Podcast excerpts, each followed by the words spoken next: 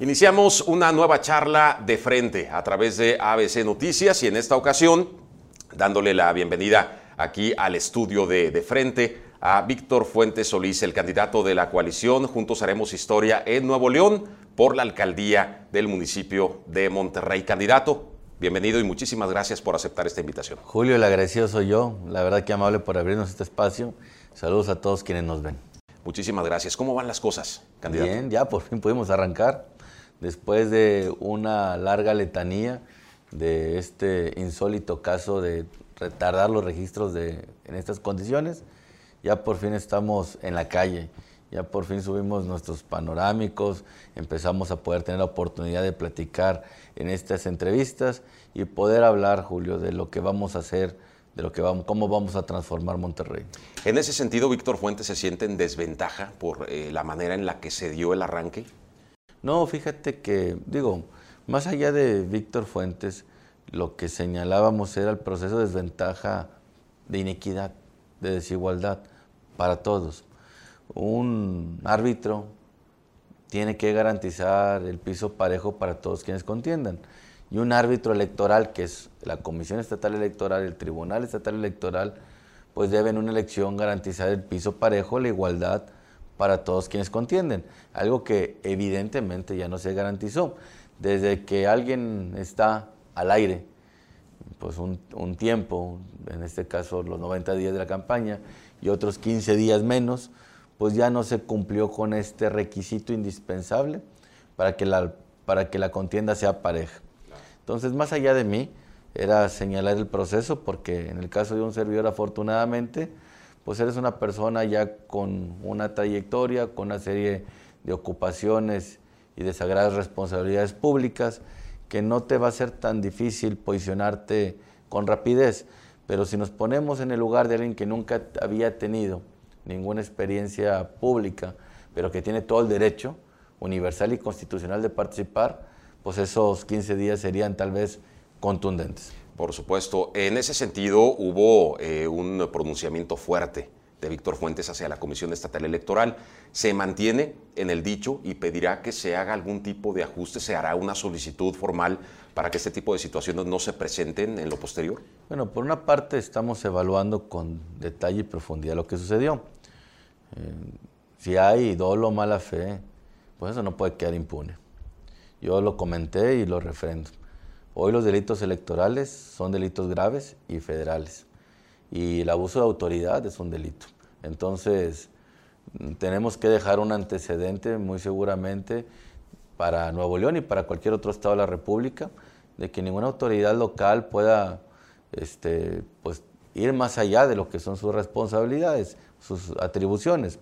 Hay que recordar que todos los entes públicos, todos, pues podemos hacer única y exclusivamente lo que la ley nos atribuye, nada más. Lo que la ley te señala que puedes hacer, eso puedes y debes hacer. Y los órganos electorales locales, pues no son legisladores. Le quisieron ahorrar en un plumazo chamba de años al Senado de la República. Llevar a la Constitución los temas de inclusión en los que todos estamos de acuerdo, de inclusión de comunidades indígenas, de inclusión de, de comunidades de diversidad sexual, de inclusión de discapacitados a través de parlamento abierto, de foros, de comisiones, pues hubiera llevado muchísimo tiempo a los senadores haber legislado esto. Bueno, estos señores en un plumazo se lamentaron, a destiempo además. La Constitución establece en el artículo 105 que cualquier cambio, cualquier norma, criterio en materia electoral tiene que realizarse 90 días antes que comience el proceso electoral. Esto quiere decir mediados del 2020. Aquí las reglas del juego las cambiaron el 21 de febrero, hace un mes y tantito, una semana antes que comenzara el proceso, violentando ese principio constitucional.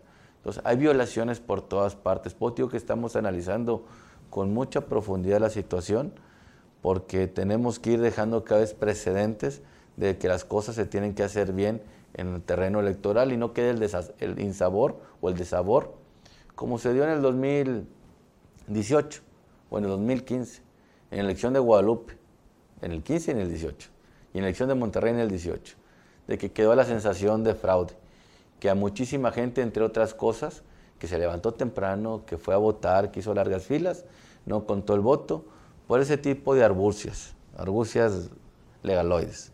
Y que además, y hay que dejarlo también claro y sobre la mesa, que esas autoridades que fueron cuestionadas en el 2015 y en el 2018 son exactamente las mismas. Entonces vamos a estar revisando con UPA esto. Y ahora justamente le toca a Víctor Fuentes estar ahí compitiendo por Monterrey, en donde se da esto que, que comenta. ¿Existe el riesgo de que se vuelva a presentar esta situación? ¿Están preparados para ello? Pues no dudo que exista la tentación. Son bien tramposos, pero nos vamos a prevenir. ¿Quiénes son tramposos? Los que lo hicieron aquella vez y que quieren volverlo a hacer otra vez. Ahora afortunadamente no les dimos espacio y tiempo para que buscaran un Víctor Fuentes, para que estuviera en la boleta, hubiera dos, tres Víctor Fuentes y haber dispersado el voto. Pero seguramente les pasó por la mente hacerlo y eso les dio cierta impotencia. Pero vamos a estar muy atentos para estar precisamente señalando todo esto y actuando en consecuencia. Y lo vuelvo a decir, y lo digo con toda profundidad. Los delitos electorales son delitos graves, federales, todos. Me tocó a mí, junto con otros senadores, hacer estas reformas al artículo 19 de la Constitución. Entonces yo le diría a las autoridades electorales locales de Nuevo León, que no estén tan tranquilos, que una carpeta de investigación que se les abra en la, en la, Procuraduría Federal, en la Fiscalía General de la República, pues no es una cosa menor, ¿verdad? Es una advertencia seria. Sí. ¿Puede haber represalias en un momento dado? Pues vamos evaluándonos, vamos midiéndonos. Hablando ya así de lleno en lo que es el, proceso para, para Víctor Fuentes, ¿se imaginó en un momento dado estar donde está, con quien está respaldado, vaya, eh, políticamente hablando? Mira, mm, pues evidentemente, si me hubieras preguntado hace unos meses, evidentemente no, tú conoces y la opinión pública conoce cuáles eran mis intenciones. Yo fui primero asistente de un senador cuando tenía 19 años, de Mauricio Fernández, director de Participación Ciudadana, secretario de Administración, diputado local, diputado federal, alcalde de San Nicolás, que fue algo que hice con muchísimo orgullo y me honra bastante, senador este, de la República.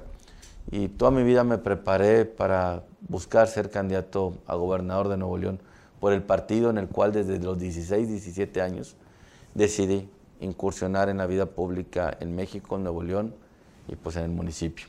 Sin embargo, pues no, no con algo que me deje contento, algo que obviamente me deja muy desilusionado. El PAN dejó de ser aquel PAN de hace 30 años o más. El PAN hoy en día, que se coludió con el Bronco, que le dio casi la mitad de las candidaturas al Bronco, en el cual van con su nombre y en las boletas del, con, el, con el sello del PAN la candidatura de Manuel González, el artífice de muchas cosas irregulares en Nuevo León, que por cierto, muchos de ellos hay una sentencia en firme y un tribunal que dice que cometieron un delito electoral.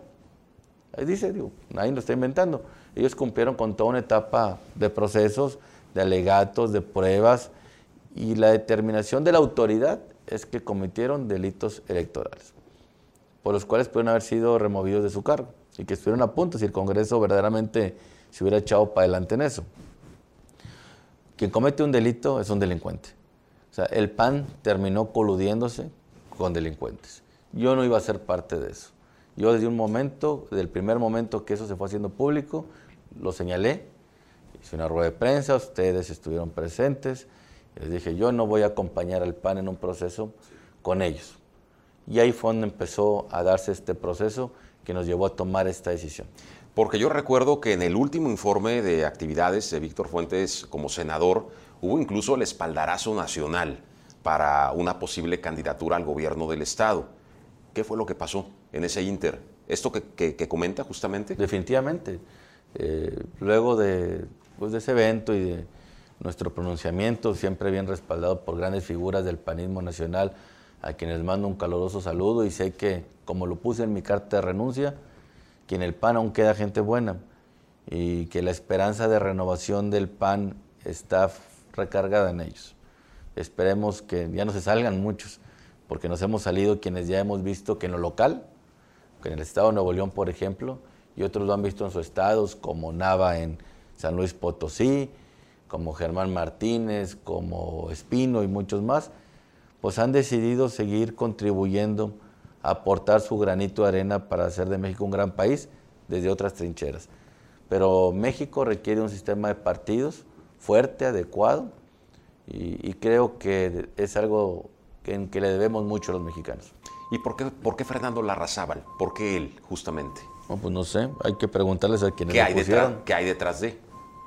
Víctor Fuentes debe de saberlo. Pues yo creo que el Bronco. ¿Con tanto año ahí en el PAN? El Bronco metió ahí las manos. El Bronco llevó mano. ¿Pero por qué él específicamente? No, pues no sé qué negocios pueda tener con el gobernador o qué tratos, qué acuerdos. Es evidente porque el Bronco se lo ha comentado a muchos que le gustó mucho. Aplaudió que fuera Fernando Larrazábal el candidato del PAN. Yo no tengo nada en contra de Fernando en lo personal. En lo público tampoco yo soy quien tiene que evaluar el señor ya fue evaluado en su momento y la gente tiene claro cuál fue su desempeño en la alcaldía de Monterrey, que fue su última experiencia pues, en una alcaldía. Víctor, ¿qué, opina de que un amplio sector eh, de, la opinión pública, valga la redundancia, pues está comentando que Fernando Larrazabal puede ser una pieza clave para, la, para la elección o en el proceso, porque podría ser quien se baje de la contienda para sumarse a algún otro candidato y tratar de fortalecerlo, tal como pasó con Fernando Elizondo Barragán, del Movimiento Ciudadano, que eh, pues apoya al actual gobernador. ¿Esto lo ve posible? ¿Lo ha pensado Víctor Fuentes? ¿Puede darse ese escenario aquí en Nuevo León? No sé, no me consta, pero no lo descartaría. Esa colusión que hay entre el Bronco, el PAN, el PRI, es evidente. Recuerda que unas semanas antes, que también yo me manifesté públicamente en contra, hasta vino el presidente nacional del PRI aquí en Nuevo León a intentar de cerrar ese acuerdo formal, como se llevó en muchos estados. En muchos estados va coaligado el PAN y el PRI. Yo no estoy de acuerdo con eso.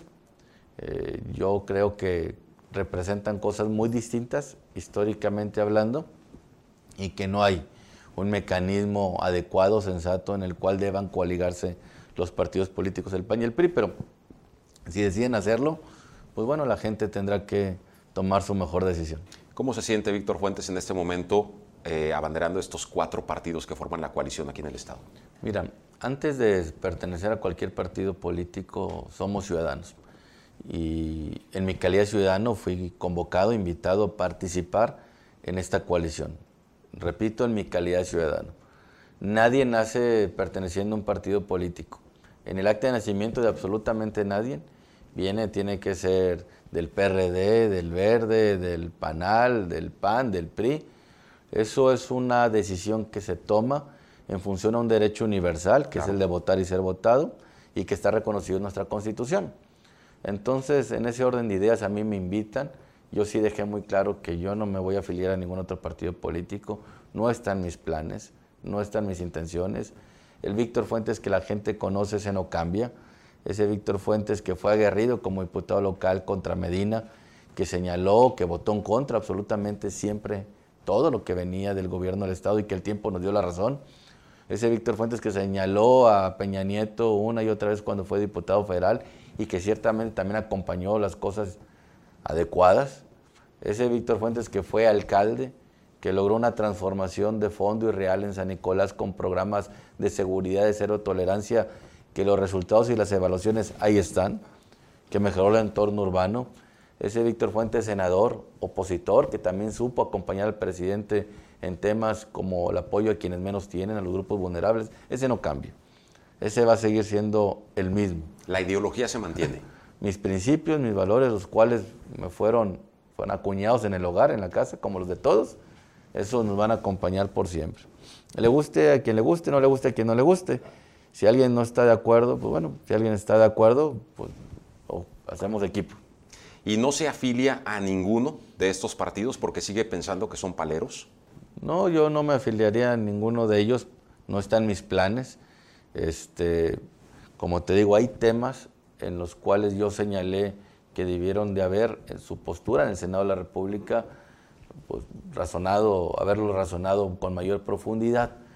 Pero lo cierto es que hoy en día no estoy yo, ni, ni siquiera me lo insinuaron, ¿eh? te, te comento, porque digo, también lo puse sobre la mesa muy claro.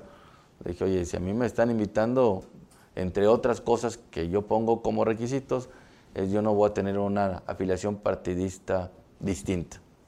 ¿Cómo hacerle entender al electorado, a los regiomontanos en este caso, que si en un principio se les calificaba así justamente como paleros o no se estaba de acuerdo en cómo estaban trabajando justamente y se hicieron señalamientos de su parte muy fuertes, bueno, ahora está con ellos o lo están abanderando usted, tiene ese respaldo, tiene ese apoyo.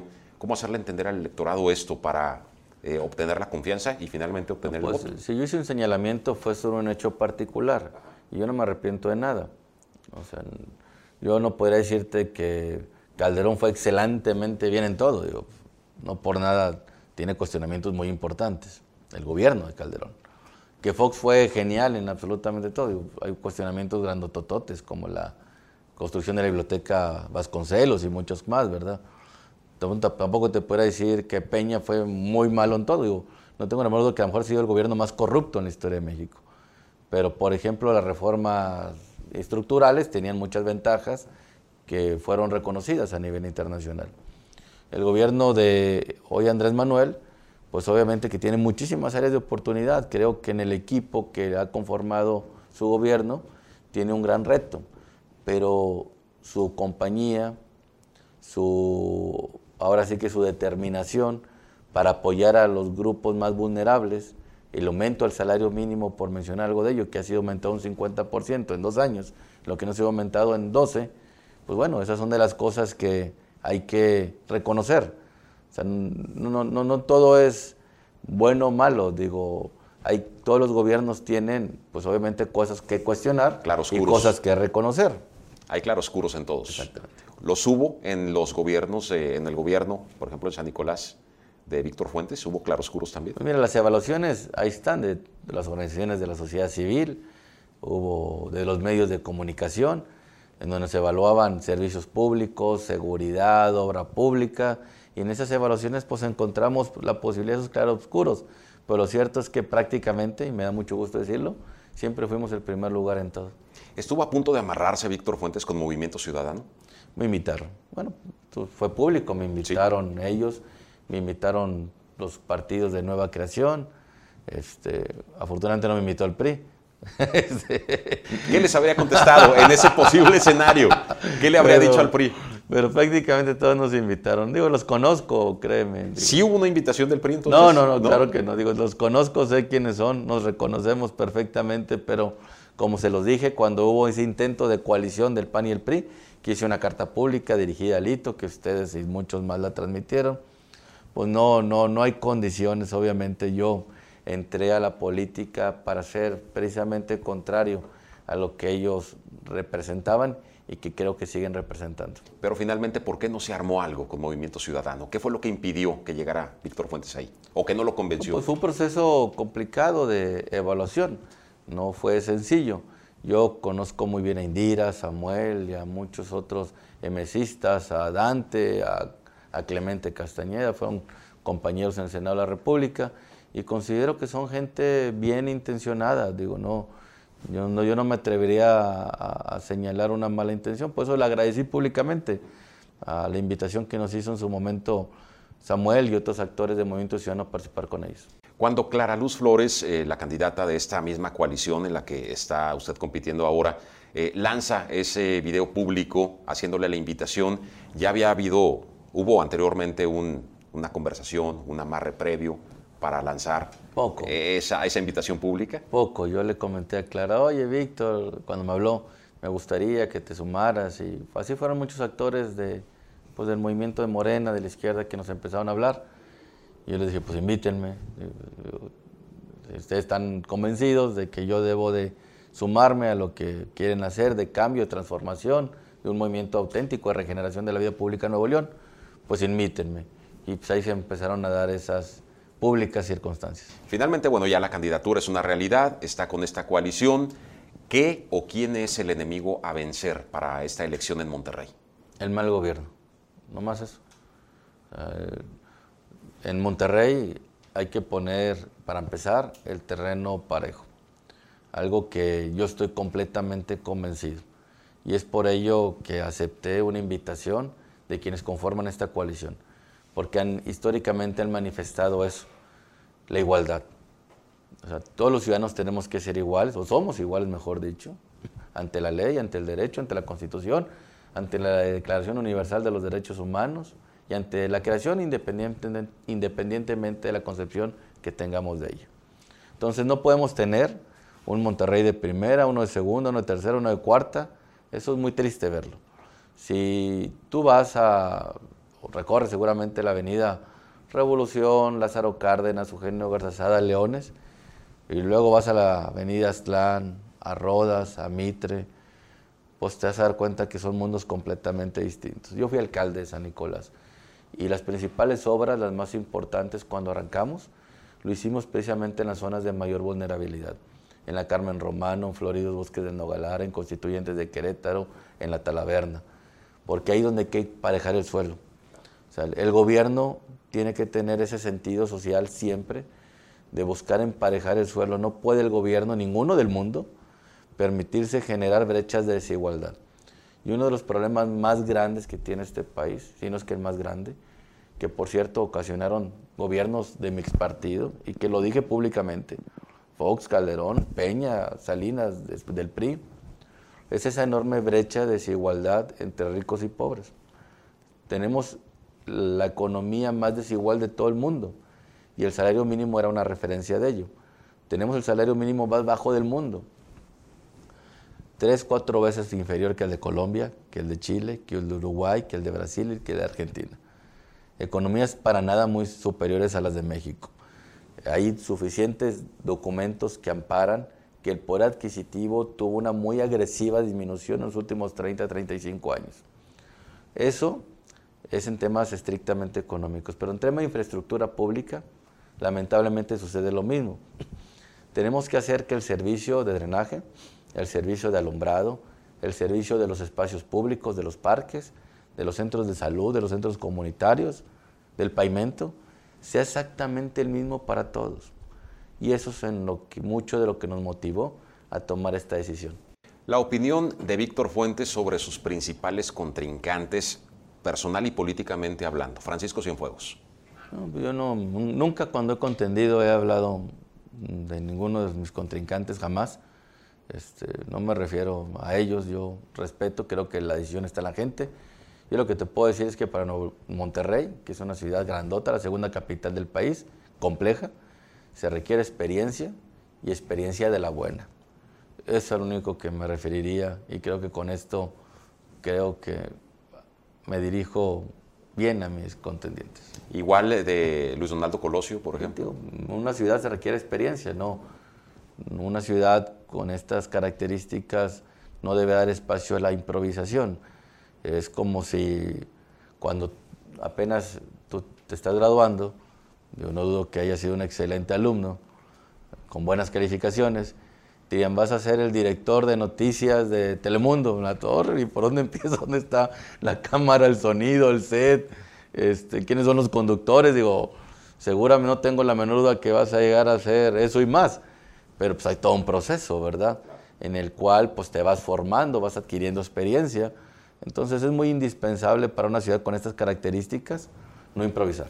¿Con Yolanda Cantú del PAN se está improvisando por parte de Acción Nacional? No, no la conozco. No la conoce. ¿Cree que se le haya... Yo no recuerdo haberla saludado. ¿Se le puso ahí quizá por ser mujer y pensando en que no va a ganar? Eh, no me atrevería yo a, confirmar lo que muchos dicen, pero, pero yo no la conozco. ¿Es Víctor Fuentes el más preparado de pues bueno, quienes contienden por Yo no quisiera, te repito, ni hablar mal de nadie ni hablar bien de mí. Lo que te digo es que hay una trayectoria y están resultados que están a disposición de la gente. Ahí están todos los documentos de diferentes plataformas ciudadanas, de los medios de comunicación, que en su momento se encargaron de evaluarnos a los alcaldes, que estábamos en turno en aquel entonces. Y pues bueno, esos datos son públicos, la gente los puede contrastar y en función de eso normar su decisión, que estoy seguro que será la mejor. Monterrey es muy distinto a San Nicolás. ¿En qué basará Víctor Fuentes las propuestas de campaña para convencer a la gente, a los regios? Es distinto porque está multiplicado por tres en población y urbanización. Pero hacer una plaza en cualquier municipio es exactamente lo mismo. Yo hice más de 500 y muy bonitas. Todas las plazas les pusimos sus muy buenos andadores, las que tuvimos la oportunidad de hacer nuevas o de, o de reestructurar. remodelar los aparatos de ejercicio, los juegos infantiles, las bancas, la arbolización, la iluminación, todo eso que hoy carece la inmensa mayoría de los parques de Monterrey, lo supimos hacer muy bien en San Nicolás, como supimos hacer muchas otras cosas que le hacen tanta falta a este municipio. Hoy San Nicolás difícilmente vas a ver basura en la vía pública. Nos dedicamos mucho a recoger basura. Ahí está acreditado en los medios de comunicación la cantidad de basura que recogían inicialmente las cuadrillas, que se llamaban los pitufos, ¿te acuerdas que lo pusimos?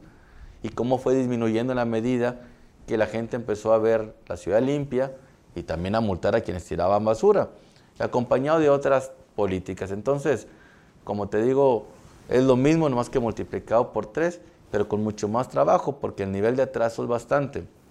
Yo creo que Monterrey, cuando comienza el siglo XXI, tuvo un buen gobierno, que fue el de Felipe de Jesús Cantú. Después de este, incluyendo gobiernos del PAN, ya no volvió a tener buenos gobiernos. Y ese es el retraso. Por eso el Monterrey del siglo XXI no lo hemos podido ver. Dejamos de disfrutar la ciudad.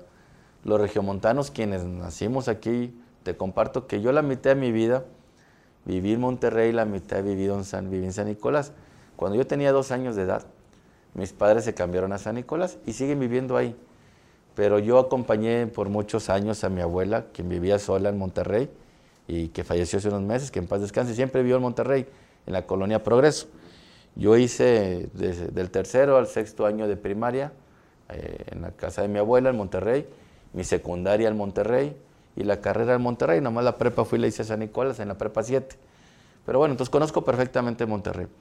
Y lo que te puedo decir que cuando yo estaba en la secundaria, cuando era joven, pues podías recorrer Monterrey, andarlo, visitarlo, disfrutarlo, algo que lamentablemente hoy en día se perdió por la precisamente la falta de atención y la falta de gobernanza. En el tema de seguridad, ¿cuáles son sus propuestas para Monterrey? Pues va de la mano con esto que estoy diciendo. El espacio público dejó de visitarse, dejó de frecuentarse, porque ya carece de cualidades para ser disfrutable y porque además es inseguro. Y va de la mano. Cuando lo público, la inmensa mayoría de los delitos este, se cometen en los espacios que son públicos, salvo la violencia familiar, que pues obviamente se comete la mayoría en la casa. Pero los delitos que son de la calle se cometen normalmente en un cuadro donde eh, no hay alumbrado o es deficiente, donde no hay mucha gente, donde hay poca gente. Normalmente al delincuente no le gusta que lo vean. Es muy difícil que en un lugar donde hay altas concentraciones de gente se cometan delitos. Los delitos se cometen en lo oscurito, en el anonimato. Entonces, por ello es muy importante que el espacio público, redignificarlo para que se vuelva a llenar de gente buena. Y invite a la gente, a los chavitos que están haciendo mal, pues a subirse a las clases de básquetbol, de fútbol, de arte, de cultura, de gimnasia. Se vuelven círculos virtuosos. Entonces, ese es el principal mecanismo para evitar la delincuencia, es no generando ese caldo de cultivo para que haya delincuentes. Los delitos los cometen delincuentes. Entonces, el primer tema de prevención es hacer que no haya delincuentes. Y el segundo escalón de la prevención es hacer que esos delincuentes no cometan el delito. Entonces, en ese segundo escalón, la policía de proximidad juega un papel muy importante. Si tú tienes patrullas, que cada una vigila 7, 8, 10, 15, 20 colonias, y pasan a 60 kilómetros por hora, y va el cuate con los vidrios cerrados en una camionetona doble cabina que vale un dineral, pues esa no es la policía de proximidad que le corresponde al municipio. Cuando yo estuve alcalde de San Nicolás, hicimos un modelo que se llamaba Polizán. Entonces, en vez de una patrulla de un millón y medio de pesos, pues hicimos patrullitas chiquitas, Mirage, de 220 mil pesos, y pues llenamos la ciudad de patrullas. Tú entras a San Nicolás y veías patrullas por todas partes.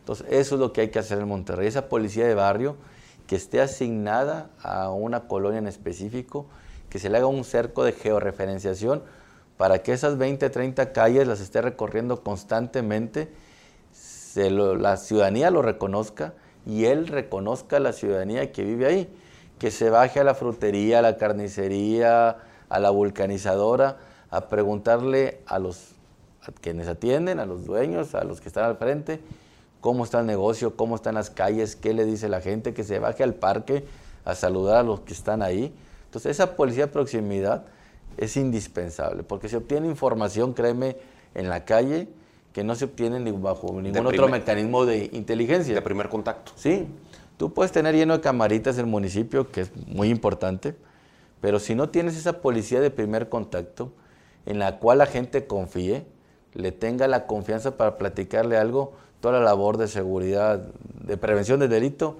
deja demasiado que desear. ¿Apoya Víctor Fuentes la idea de que se le otorgue de nueva cuenta al municipio la seguridad total, la responsabilidad de la seguridad total al municipio o que sí haya una responsabilidad compartida con los otros niveles de gobierno?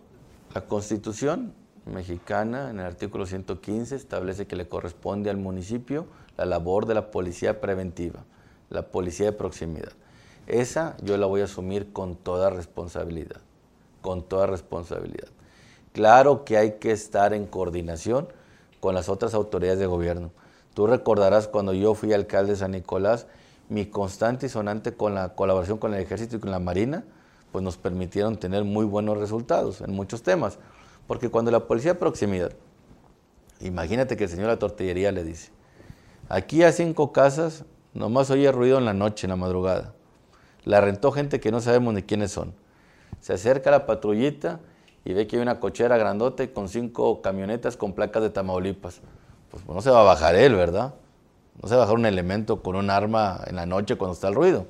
Tiene que hacerse la labor de colaboración y de cooperación con una policía de reacción, con las fuerzas federales para asumir el, pues el, asunto. A lo mejor ni siquiera el policía de proximidad va a ir, pero ya está aportando la inteligencia e información para que corporaciones de mucho mayor pues, investidura lleguen ahí. Eso es lo que no debe dejar de hacer la, la policía municipal, el gobierno municipal, colaborar siempre con autoridades mayores para abordar ese tipo de casos. Además de la seguridad, el tema de las vialidades regias es todo un tema o es el tema. ¿Podría Víctor Fuentes resolverlo aquí en la ciudad? Mira, ese es un tema, Monterrey es el eje, es el centro de la zona metropolitana. Entonces el tema de la movilidad tiene que visualizarse en un contexto metropolitano. Pero Monterrey tiene mucho que aportar en la cantidad y en la calidad de sus vialidades. Ahí creo que, yo creo que pavimentamos un montón de calles y avenidas de San Nicolás, lo, volveremos a hacer aquí. Hicimos pues, algunos de concreto hidráulico, como aquel famoso este, intersección de Avenida Santa Rosa con López Mateos, que era el dolor de cabeza de todo mundo, pues hoy esa intersección tiene concreto hidráulico. Seguramente haremos muchas obras así, pero lo más importante de una política de movilidad tiene que ver con eso, con la movilidad, cuánto tenemos que movernos y a dónde tenemos que movernos. En el mundo todos estos principios se están revolucionando. Hay un principio muy importante que es el de proximidad. En la medida que tú vivas lo más cercano al lugar donde trabajas o a donde estudias, pues va reduciendo por mucho esos grandes trayectos. Y por otra parte, si la ciudad está preparada con grandes andadores, banquetas, pues van cambiando el uso del vehículo porque las distancias te permiten o hacerlo a pie o en bicicleta o en patineta o en scooter. Aquí nos puede sonar raro esto. Pero en la Ciudad de México, donde yo voy al Senado todas las mañanas, hace 20 años comenzaron con esto que te comento. Y hoy la Avenida Reforma, la Colonia Roma, la Colonia del Valle, la Colonia Nápoles y muchas más, su movilidad es fundamentalmente bajo mecanismos de estos. Hace unos momentos eh, no quiso pronunciarse ni bien ni mal de sus principales contrincantes. Víctor Fuentes espera que de allá para acá haya pronunciamientos, haya guerra sucia, haya señalamientos.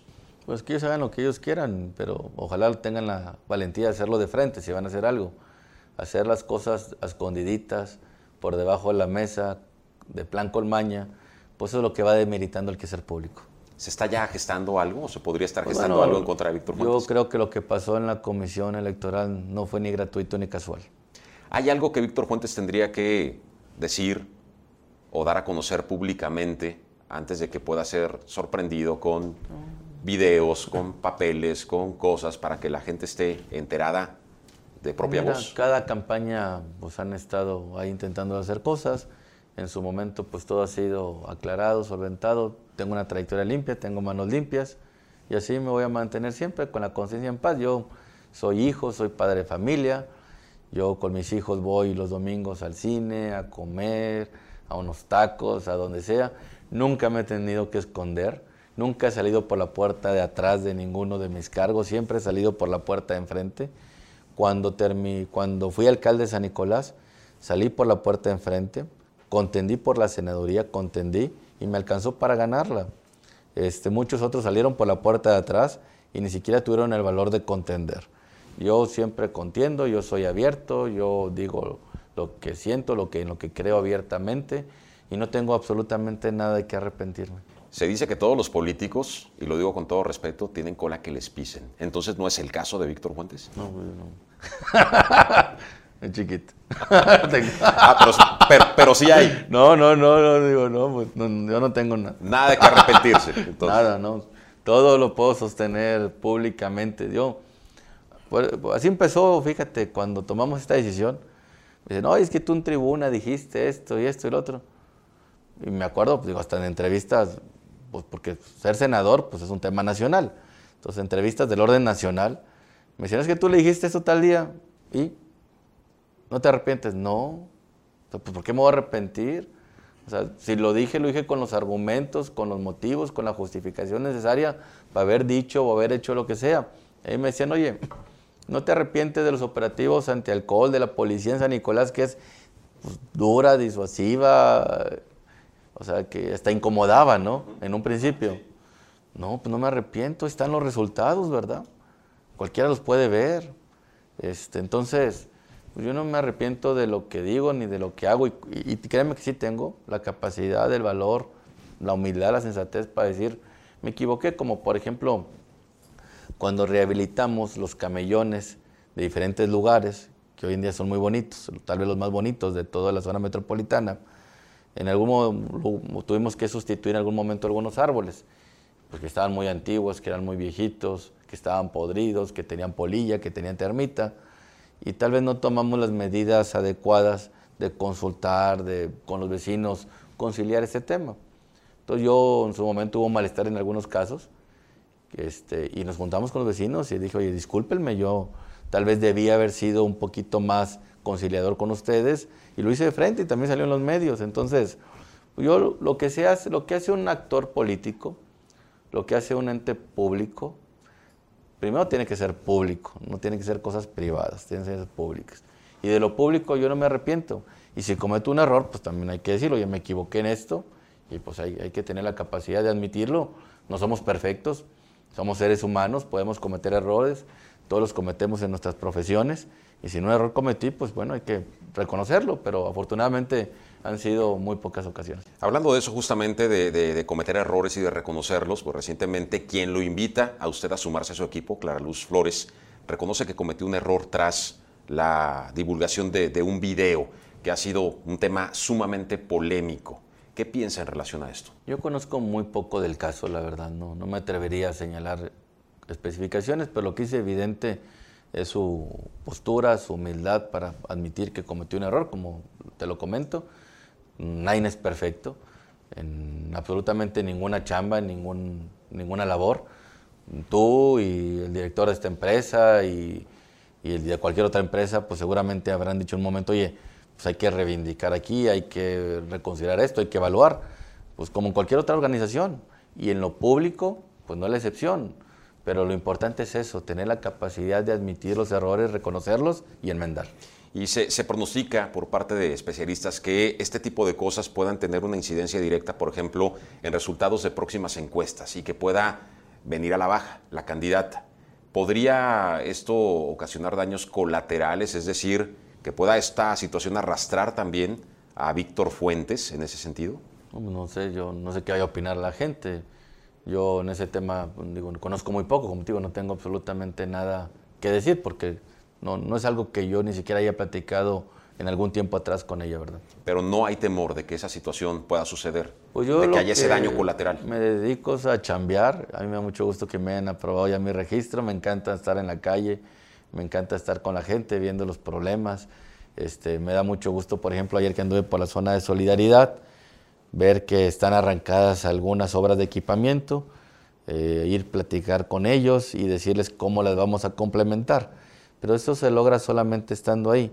Y me da mucho disgusto, por ejemplo, como lugar donde arranqué mi campaña, por la zona baja del Topo Chico, en donde el drenaje pues, era inexistente, las descargas estaban sobre la calle, donde hay calles sin pavimentar, donde hay calles sin alumbrado. Pero eso se logra ahí, estando ahí. Y es a lo que he dedicado toda mi vida pública. No hay un solo día que esté en posibilidad de estar en la calle y no lo haga. Me gusta estar ahí. Cuando era alcalde te platico. Si tú le decías al secretario de Servicios Públicos, oye, ¿cómo está la colonia Constituyentes de Querétaro? Jalan las lámparas, hay baches, están los parques bien mantenidos. Sí, alcalde, todo está muy bien, la gente está bien contenta. Si le decías al Seguridad Pública, ¿cómo está Floridos Bosques del Nogalar, al Carmen Romano? No hay robos, no hay incidencia directiva. No, alcalde, no tenemos reportes. Pues en la medida que tú vas y en la medida que adicionalmente vas generando mecanismos de revisión, de auditoría, de supervisión, pues las cosas van cambiando, pero nada sustituye, nada, el que tú, independientemente de lo que te dediques, y esta chamba no es la excepción, vayas directamente donde está el problema. Eso es a lo que yo me he dedicado siempre, me encanta, lo disfruto y lo voy a seguir haciendo todos los días. Y esa es la evaluación que uno tiene del sentir de la gente. Y eso es lo que vamos a hacer por siempre. De inicio, bueno, buscaba, todos lo sabemos, la candidatura para la gubernatura de Nuevo León por parte del Partido Acción Nacional. Ahora, desde esta trinchera, ¿cómo ve la contienda? Pues mira, es una contienda interesante de muchos actores, muchos con trayectorias. Solamente a la gente le corresponde evaluar cuáles fueron buenas, cuáles fueron malas. Yo no quisiera tener ningún señalamiento, como digo, no me gusta hablar de mis contendientes. Lo que sí te digo es que en mi caso, pues ya fui alcalde, Ahí está la experiencia, ahí están los resultados. Quien tenga alguna duda en Monterrey puede hablarle a algún vecino que, que vivió en Monterrey, que ahora vive en San Nicolás, algún familiar, algún ser querido. Oye, ¿cómo fue San Nicolás cuando Víctor Fuentes fue alcalde? O ver lo que existe y obra en documentos públicos. Y pues ahí están nuestras evaluaciones. En caso de que eh, los regios lo favorezcan con el voto y se convierta próximamente en alcalde, de Monterrey, ¿con quiénes eh, los que compiten por la gubernatura en este momento podría trabajar o coordinarse mejor? Con todos. Con todos, incluyendo a la Razábal. Este, con todos, sin ningún problema. O sea, mira, absolutamente. una vez que uno ya ganó, que ya pasó la contienda, eh, tienes el deber constitucional, legal y moral de trabajar con todos. Los políticos no podemos llevar prejuicios o problemas personales a nuestro quehacer público. Es algo que es imperdonable la gente te pone ahí para que le resuelva sus problemas. Y los problemas los resuelves cuando las autoridades trabajan de manera conjunta. Si no, nomás están aventando la pelotita unos con otros. Con quien sea el gobernador, que espero que sea la licenciada Clara Luz, porque estoy convencido que tiene el mejor perfil, la mejor trayectoria para en estos momentos asumir esa responsabilidad.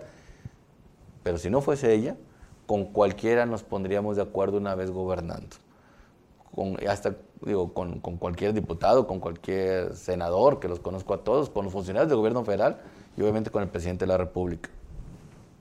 Cuando yo fui alcalde de San Nicolás, y ahí están acreditados, fuimos el municipio que siempre bajaba más recursos del gobierno federal. Hicimos más de 500 obras públicas con recursos del gobierno federal. Un gobierno federal que no era del PAN, era del PRI. Y si bien como diputado federal, que era mi labor de oposición, señalé una y otra vez a Peña Nieto, ya gobernando como alcalde, pues nos aportaron muchísimos recursos para que San Nicolás estuviera bien. Exactamente lo mismo haría aquí.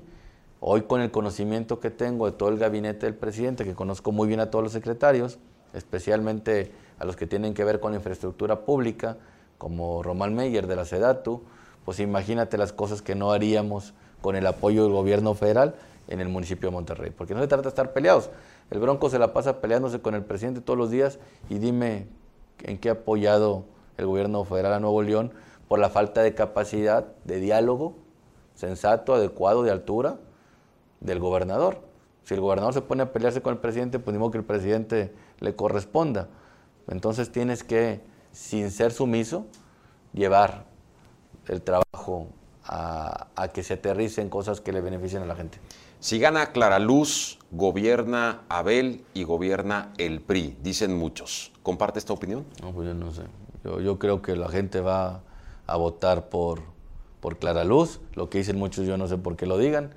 Yo, Clara Luz, la veo una persona solvente, la conocí como compañera alcaldesa de Escobedo, cuando yo era alcalde de San Nicolás, y todos mis acuerdos, absolutamente todos los que tuvo el alcalde de San Nicolás con la alcaldesa de Escobedo, fueron entre Clara Luz y yo. Yo nunca hablé con el PRI, ni hablé con, con Abel, ni hablé con nadie más. Todos mis acuerdos como alcalde de San Nicolás fueron con Clara Luz.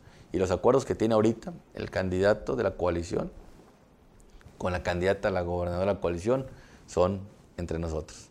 Yo no sé qué tiene que ver el PRI ahí. Yo, Heriberto Treviño, lo conozco, pero nunca lo he visto ahí sentado platicando entre nosotros. Y ya que lo mencionaba hace unos momentos, ¿qué opina actualmente del presidente de la República?